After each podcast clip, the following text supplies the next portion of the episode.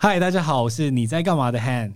大家好，我是两人十号的十号。嗨，我是声饮啤酒的 Claire。大家好，我是生动台北的 Leo。我是品味 Barney 选的 Barney。新的一年大家都过得还好吗？去年疫情风风雨雨的，那在这一次的五档串联节目当中，我们要邀请大家一起来收听我们去年的精华回顾。那这一次的串联活动呢，会在五个节目分批上档，会在新年的初二二月二号一起跟大家分享。那就预祝大家新年快乐！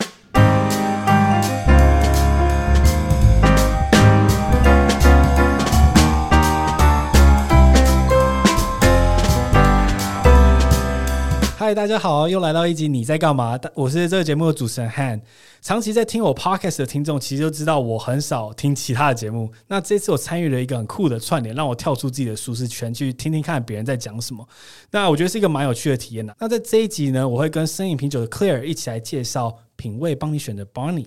那你要不要跟听众打一个招呼？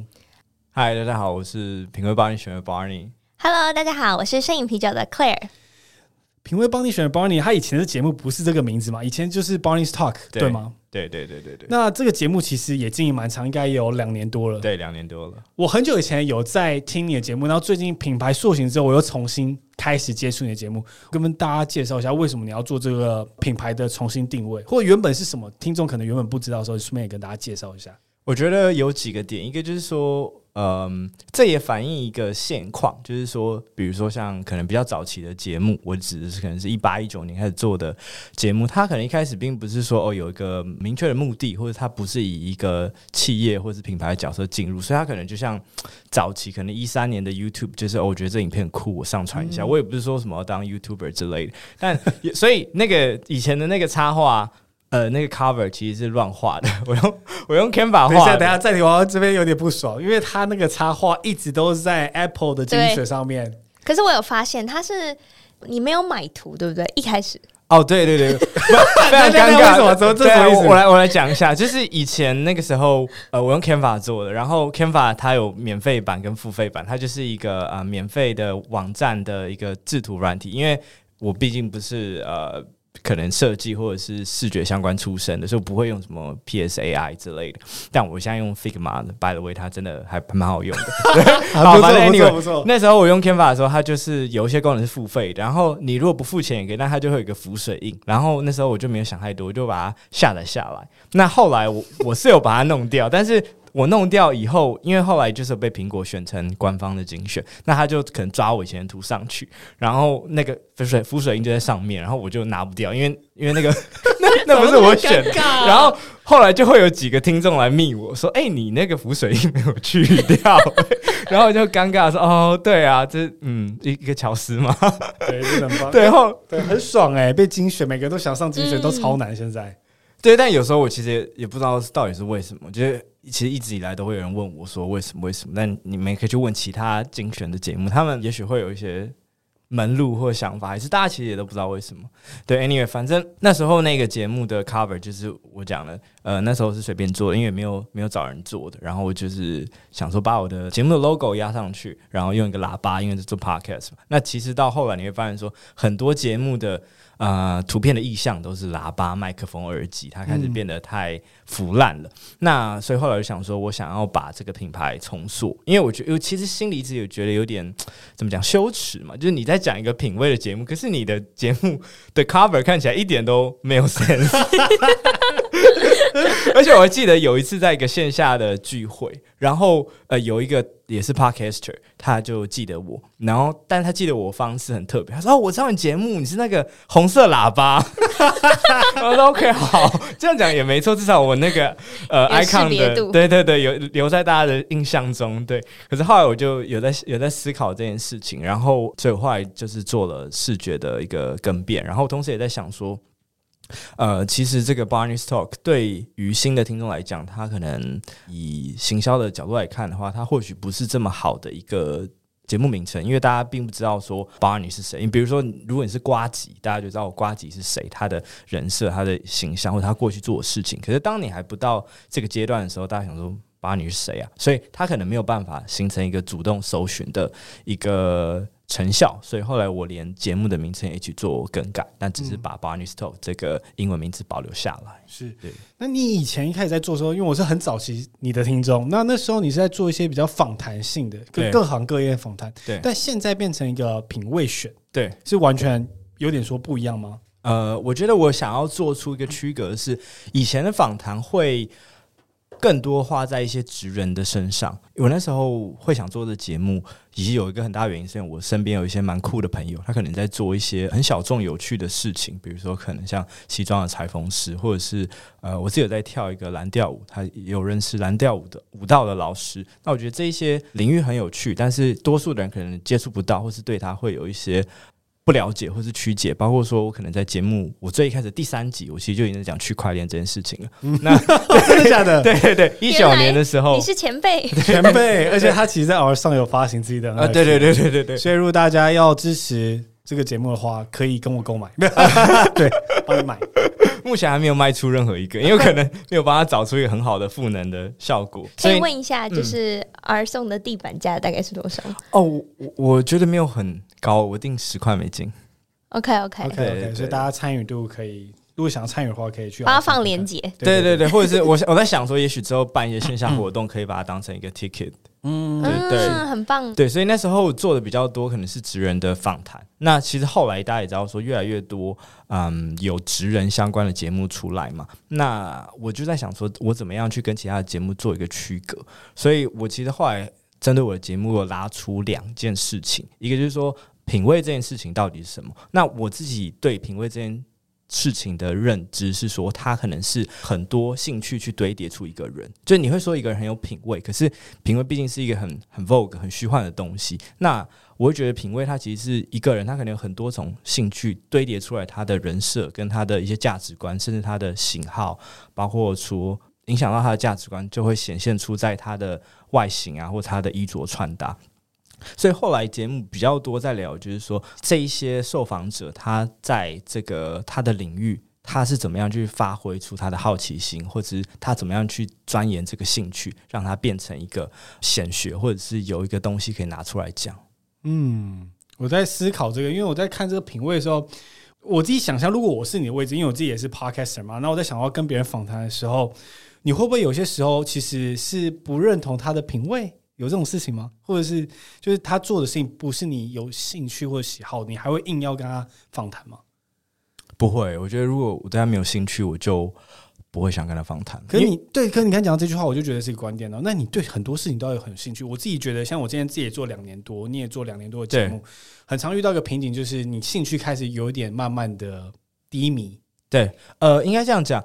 一开始做一定是我找我最熟悉的，比如说我前面讲的，呃，我有一阵子很喜欢穿西装，然后甚至有一阵很迷定制西装，所以后来我就去访了西装的裁缝师，然后我有在跳舞嘛，那我也有去访问了舞蹈的相关的老师，然后包括酒吧，因为这也是我很喜欢的东西。但是后来我会发现说，这些兴趣的人可能我都已经访问过了，那我开始想要去访问不一样的内容，所以这边我就遇到了两个阶段，一个就是说我怎么样去把领域扩到我。比较不熟悉或者是比较未知的地方，我有两个做法，一个就是说我会花更多的时间在出访或者是认识这个受访者身上，所以其实我觉得一路节目做出来的话，我觉得反而现在花的时间比之前更多，因为比如说之前的朋友，我本来就认识他了，那我要跟他 match 或者是我要跟他去聊访谈，相对来讲很容易，因为我已经有他的一些背景知识，我也不需要再跟他更多的认识。但是现在的话，我需要可能要花一个时间去跟这个品牌出访，因为就算有时候是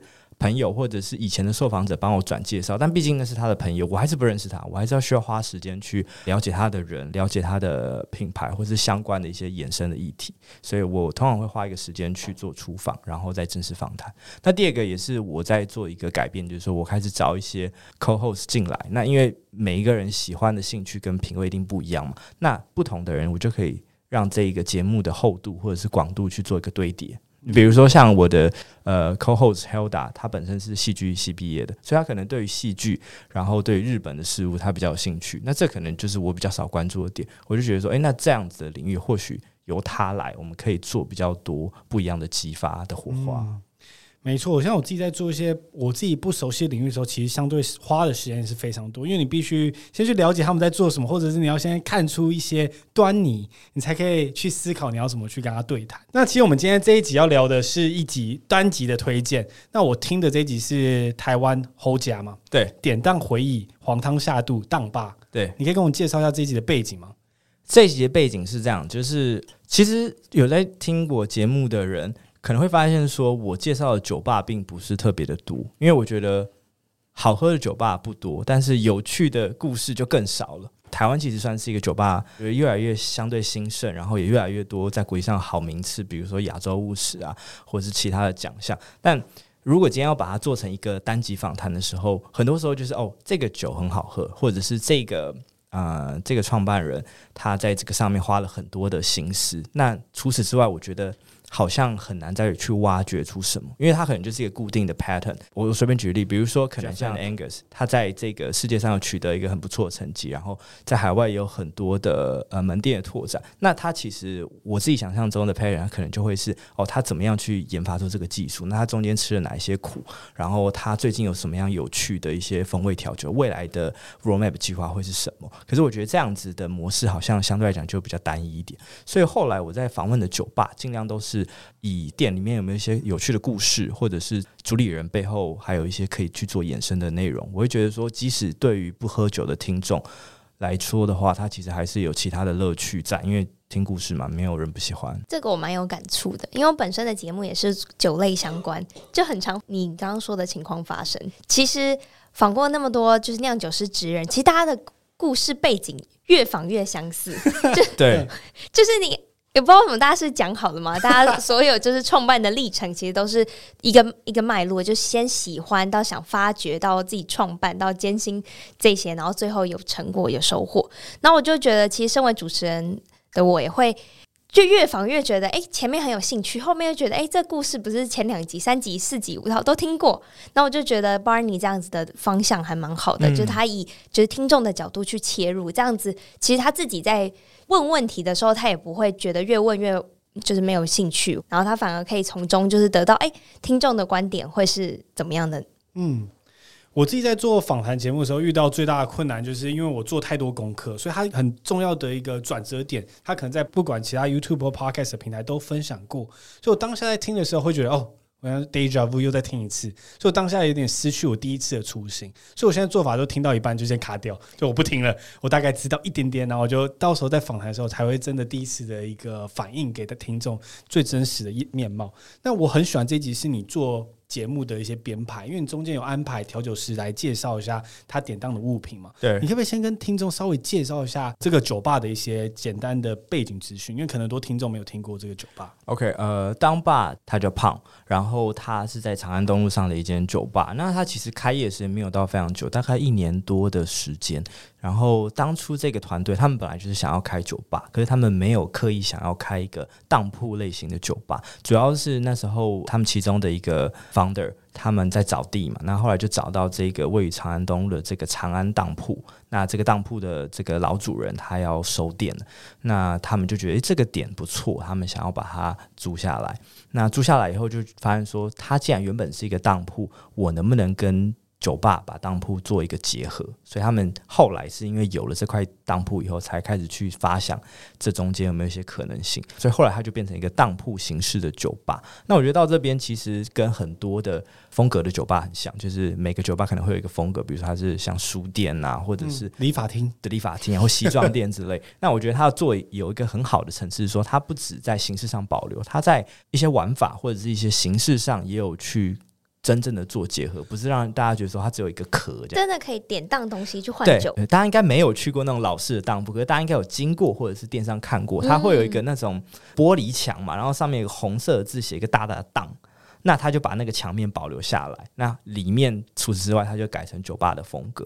那它主要有一个我觉得蛮有趣的流程，是它在比如说你进去以后，它有一个时间点，通常是两到三个小时之内，你可以。拿你身上的东西去做典当，那典当的时候，你除了拿你的物品之外，一定要是实体的，不能是虚拟的，没办法是 NFT 的。哎、欸，以后搞不好可以，对，现在还不行。对，那他们主要是这样，有有 bartender，然后有一个柜台的人员，那主要就是跟那个柜台的小姐讲说你要典当什么，那为什么要典当？就是他除了你这个物品的实体之外，他还会去根据你故事的一些精彩度啊，他有点像是一个评审，这样会给你一个给分，然后最后说好，我决定这个东西可以典当多少钱。那其实大家也不用觉得说他真的能当很多钱，因为毕竟这是一个噱头嘛，所以他典当的金额大概就是我记得最低是一百块，然后最高是一千块，那它可以用来折抵你当次的消费的酒钱，或者是下一次消费的酒钱。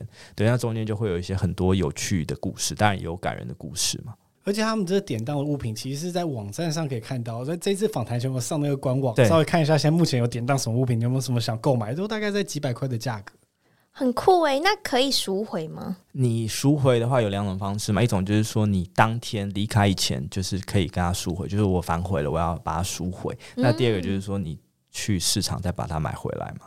OK OK。哎、欸，我蛮好奇，像就是在当铺酒吧，我刚为了这次的访谈，我稍微 Google 一下他们的这个地址、跟他们的照片、跟他们装潢的样子嘛。对，其实我会不太敢走进去，因为我没有去过这种当铺，你知道吗？一个当一个大大的那种，进去感觉就。你知道，有点刻板印象的想象啦。我自己还蛮好奇，你是怎么认识他们老板，或者你怎么跟他们接触？说你想要邀请他们上你节目。我那时候其实我觉得很多时候，比如说包括说我在做一段时间的节目之后，其实开始我们都会说会会先从朋友开始下手。那等你人脉消耗差不多的时候，就会开始要想说，好，那怎么办呢？那我觉得很多时候就真的很像在做业务一样，就会去陌生开发。那陌生开发有时候就是你可能在 Google 或是哪里看到有兴趣的东西，你可能先把它。呃，bookmark 就是标签收起来，然后我通常会跟我的 partner 约一个例会的时间，我们就会拿出来讨论说，哎，我觉得这个还蛮有趣的，我们好像可以来访问看看之类。那接着可能就会透过 IG 啊，或者是 email 去去敲他们这样子。哦。了解，我刚才在想象，就是走进那当铺，跟他说：“哎，你好，我是 Barney，我想要访问你。”这过程这个画面，所以通常都还是以就是可能 Instagram DM 这样子为主。对，如果他愿意接受我们的访谈的话，我们通常会约一个出访的时间。然后像当当吧这间，我们就是有约一个时间去他们那边出访，先去喝一杯聊一聊。然后之后的话，我们再正式约一个分夜时间去做访谈。那你自己最喜欢当吧的哪一杯酒？我自己蛮喜欢他有一杯叫 Highball 的，它算是。它就是有一个经典调，就是 highball 嘛，highball 就是通常就是比如说威士忌可能会加气泡水下去调，那 highball 的意思就是说他把那个气泡水它改成它叫宝岛 highball，所以他把那个气泡水改成台啤，就一样有气泡的东西，嗯、对，他就会做一些台湾风味的玩味。那其实我觉得回应我刚刚讲的，其实。老实来讲的话，我觉得当爸并不是我心目中觉得最好喝或者是前几好喝的酒吧，但是我会觉得说，诶、欸，它的故事性或者它的玩味性是我值得推荐给听众的。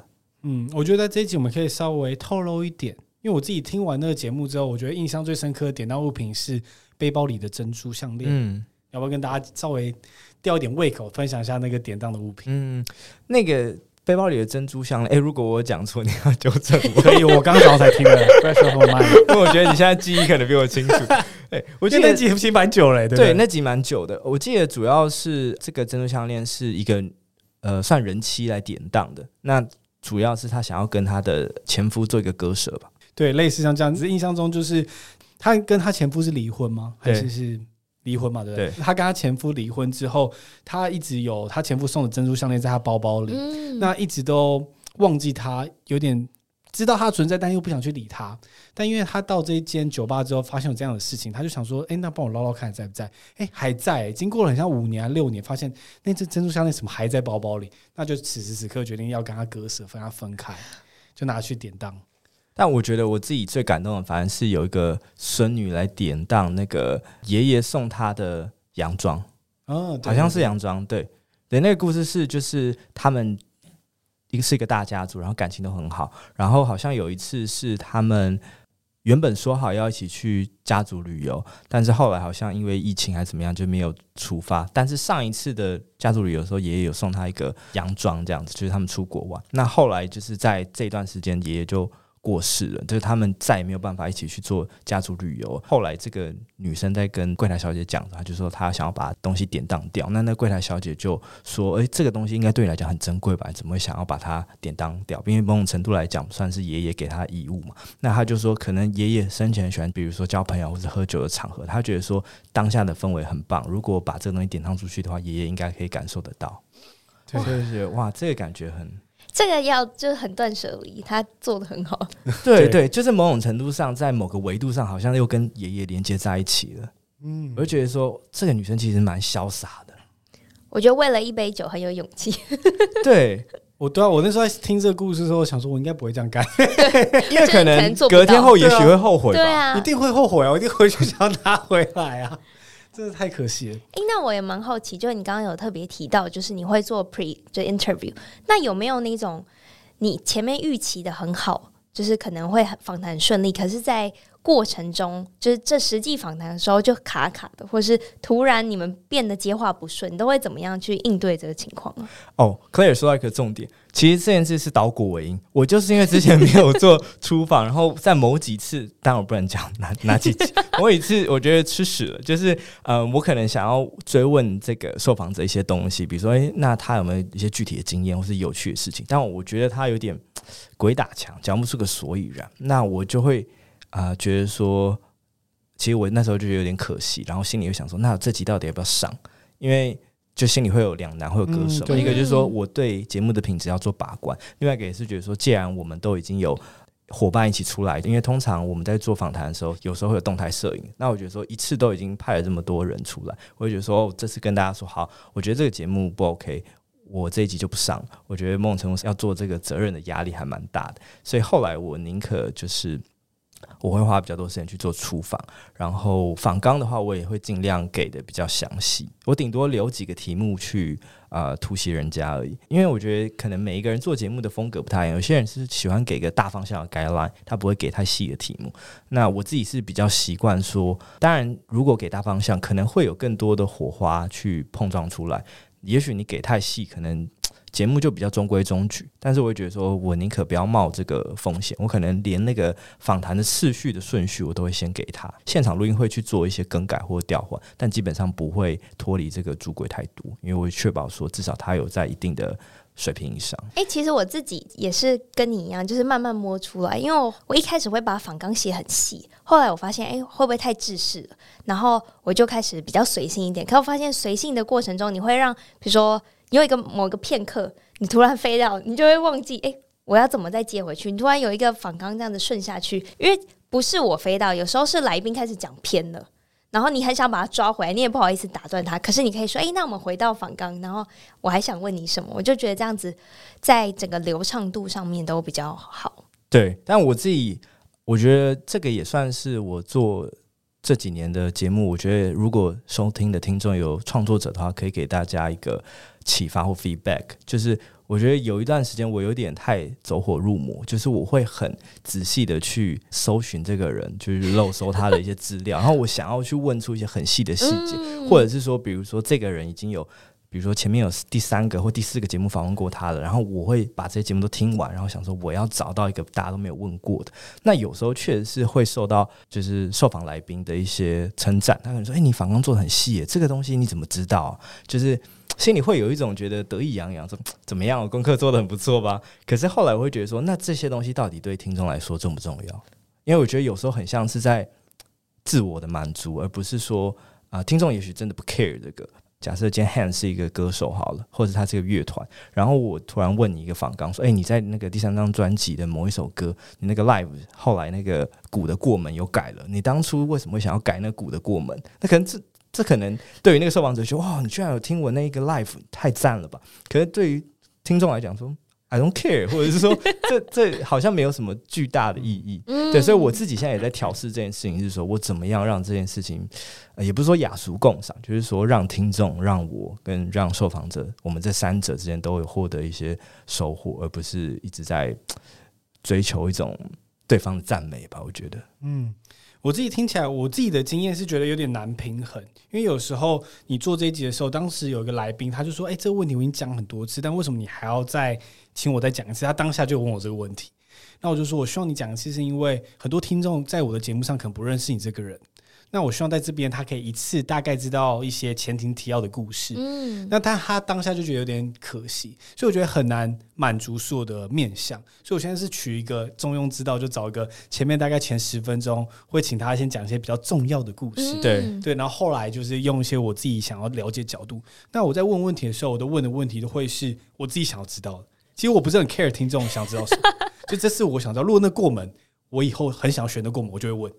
就我真的很想知道，因为我觉得这样也很好，那个 flow 比较好聊下去。对对对对对，嗯，对啊，所以这是我自己的一个小型，如果有创作者们有在听的话，对，那我们接着再回来一下你自己的节目。我觉得，呃，这个这一题是我刚刚才想到的，那我不知道会不会觉得不舒服，但我觉得在这种，因为我自己觉得你在干嘛蛮 real 的，可以聊聊看。很久以前我有听你一集，那那时候你访问的人是一个。大陆人，当时你在聊天的时候，你也像用了一些比较大陆的用语。对，然后我就想，你记得那一集吗？你说的是杨一那一集吗？我对，我忘记。对，一个也是做 podcast 的，是。然后那时候我听了那一集，我就想说，哎、欸，可是你明明就不是这样讲话，为什么你要迎合他这样讲？所以我蛮好奇，说你当时有什么样的想法，或者现在你回过头看那一集，你现在是什么样的一个心态？我觉得有几个点。一个就是可能跟我的过往的经历有关，呃，Han 的听众应该不知道，就是我曾经有一任女朋友是中国的女友，对，那我觉得两个人在一起一定会相互有影响。那我觉得最大影响就是，我觉得在两个层面，就是他影响我的地方是用语，比如说有时候我可能会讲，哎、欸，那个视频，对，因为那时候我就想，因为其实我不知道这件事情，所以我有听你其他节目，对，然后就想说，哎、欸，可你平常别讲话不是这样子啊，什么突然跟他讲话会切成一个另外一个语调。对对对，然后我我先讲，然后我觉得呃，我的那个女友就是那个中国人，她受影响的反而是口音，就是她讲话会越来越台湾口音，她可能说这样这样这样，嗯、对，对，对，对，但是我的我受她的影响是用语。那我回到这个，我觉得我觉得是一个潜意识，诶，我我可能我也不知道为什么，但我猜可能是一方面是觉得说我想要跟她在同一个频率上吧，也许我潜意识想要去迎合她，然后会觉得说这样讲好像不知道，我觉得那个。中国的口音有点有点让我洗脑，就是像比如说，我有时候在淘宝买东西的时候，我会忍不住叫他亲，哎，我说亲，你帮我看一下这个。欸、这蛮可是我觉得这这个蛮有趣，就是有时候会跟朋友开一些玩笑的时候会用到，比如说我们想要开一些中国的玩笑的时候。哎、欸，那你们刚才讲到迎合别人，我觉得 Podcast 这也是一个很好的切合主题。有时候你来宾其实他 tone 调是这样，你会刻意把自己的频率压到跟他一样吗？就是他在讲什么故事的时候，你会去用在他立场，去想用他的频率来跟他回应吗？我我觉得这个我不能确定到底有没有很明显，但是我会觉得说，比如说我在聊一个领域的时候，我尽量让听众可以对接的方式是，我会用类比的方式，比如说像在方圆一脉那一集，呃，我之前有访问一个跟道家哲学相关的一个品牌叫方圆一脉，那个时候他们就是讲一个概念，就是说。他希望大家学习道家的时候是在身体健康的时候，不要等你到比如说已经有病灶或者是病入膏肓的时候再来。那那时候你可能心态也不对，然后你会很急着要看到成效。那我那时候就是讲了那个扁鹊的例子，扁鹊他有有三个兄弟这样，然后他的大哥是这样，就是在你还没有病症的时候，他就是可以帮你已经药到病除。然后他二哥稍微差一点，就是在你病症稍微出来的时候，他可以帮你药到病除。可是扁鹊是里面最差，他要等到你病入膏肓的时候才看出来，才帮你药到病除。可是世人都觉得扁鹊最厉害，为什么？因为你把我从这个死亡的边缘救出来，但是他并不晓得说这件事情是要防范未然的。所以我就讲了这个历史故事，去让大家觉得哦，他有一个比较好的对接。或者是说，我可能在讲，比如说我的节目里面会聊到很多茶或者是酒、咖啡的。那我觉得他们其实，在饮品上的一些，不管是口感，或者是一些啊、呃、手法，或者是一些习惯上，其实我觉得多少都有可以触类旁通的地方。所以有时候我都会互相去引用。最后想再回来聊一下，就是你这个品味帮你选这个概念，可不可以跟大家分享一下你的节目开场？哦，我前面看的就是品味帮你选，帮你选品味。因为那时候我想要改成这个中文名字，就是因为。巴尼，或者有时候会念成邦尼嘛？我觉得他念很快，巴尼巴尼听起来很像邦尼，就是我想要帮你去选品味这样子。对，虽然我不知道，我现在连接到 已经长很大，了我现在我觉得哦，okay、我觉得大家好像都没有 get 到，可能是我 我一个人的自嗨吧。对，但选品味，我觉得这也是一个之前我在节目有聊到过这个议题。我觉得台湾人相对于蛮在自己舒适圈里面，可能不喜欢去接触一些自己不习惯的东西，像你刚才提到的西装，或我可能不喝调酒，就不会想去尝试看看。那你会给就是听众什么样建议，去扩展自己的品味吗？我觉得我节目有一个 slogan，就是品味的养成来自知识的累积，因为大家可能讲到品味都会。把它想成一个很高很难的一个进入门槛，就是说可能要花钱啊，比如说穿搭就要花钱嘛，或者是说只有帅哥，就是比如说你看冠希穿个穿个那个吊带很帅啊，干嘛要 那个之类的，就是要搞半天。对的，你在很多的穿搭的影片都会看到这类的留言，或者说这个东西要。呃，花钱花时间，或者是呃，我不适合什么的。但我想回归我那个 slogan，就是品味养成来自知识的累积。所以我会建议说，你不妨先从知识的累积开始。知识的累积开始可以是比如说看书，或者是你可能看网络的文章，比如说 Medium，或者是你去 Google 一些东西。那你有兴趣之后，你可以再开始去做实际的，再踏出下一步，就是慢慢一步一步下去。比如说。西装这件事情，我也不是马上就去定制一套西装，因为全定制的西装基本上都是，要可能三到五万块起跳。那正常一个有理性的人，他不会这样做，他通常会是一个 step by step。比如说，我先看了，比如说 GQ 的。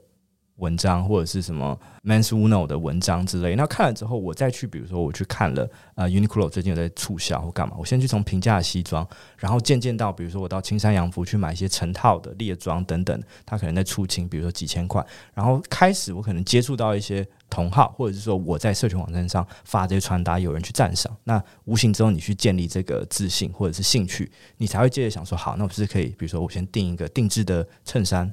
或是定制的背心，然后最后你才会走到这个定制西装。包括说对我来讲，我很多时候是因为我去参加了 GQ，那时候每年会办一个 s u w a l k 就是西装游行。那我觉得说它其实就是一种呃 community，就是社群的凝聚。你有了这些人，有这些同好以后，你就不会觉得说啊，我就是一个乱花钱的怪咖或什么的。你会看到说，诶，其实西装有这么多不一样穿搭的风貌，或者说其实男生也是爱美的，他只是需要有一个空间去展示。那有这些东西慢慢凝聚之后，你才会找到自己的兴趣，或者是你找到中间的乐趣。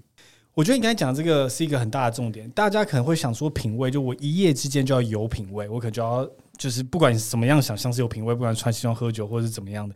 可我觉得它绝对不是一夜之间，是要慢慢培养。而且我自己听起来，我觉得目的性很重要。像当时我就想要分享一个小故事，我当时想要学日文。那纯粹觉得好像会日文很酷。那我听很多的那种大师都会说，你一定要先踏出第一步，就是先去报名一个考试好了。然后就报 N 四，就报完 N 四之后，都都完全没准备，我就考当下连五十音都不会。所以在听那个听力测验的时候，我就想说，哎，大家都翻译，我根本不知道什么时候翻页，你知道吗？我全部都猜的，很紧张。我第一次不知道什么时候翻页，说要看别人什么时候翻页。那这件事就告诉我说，因为这不是真正我有兴趣的事情，我纯粹就是因为觉得这件事情，嗯，很像很酷，是一个很薄弱的理由，就做这件事情。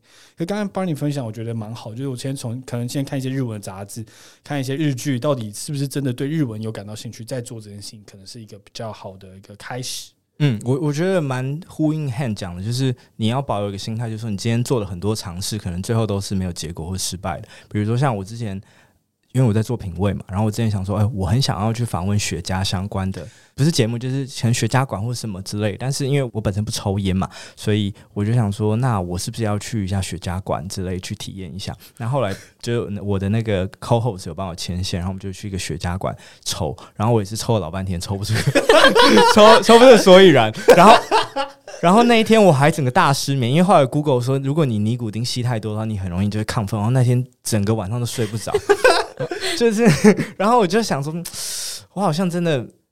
暂时没有办法做雪茄这个题目，就是没有想到什么，然后后来还去 Google 说雪茄致癌这样，我想我想要看一下，想说抽雪茄到底。所以我想说我，我我到底要对听众的健康负责还是什么？我觉得自内心有很多小剧场，就开始想这件事。那 maybe 也许之后的某一个时间，我还是会做这个节目，只是 maybe not 这样子。是，我觉得这最后我们这话题，我觉得聊到一个蛮好的一个结尾，因为我们做这次的串联，就是希望每个人的听众可以跳出自己的舒适圈。平常喜欢我节目的听众，可以去听一看别人节目，跳出自己的舒适圈，去找到自己的新的兴趣。那我觉得这是一个很棒的一个串联活动。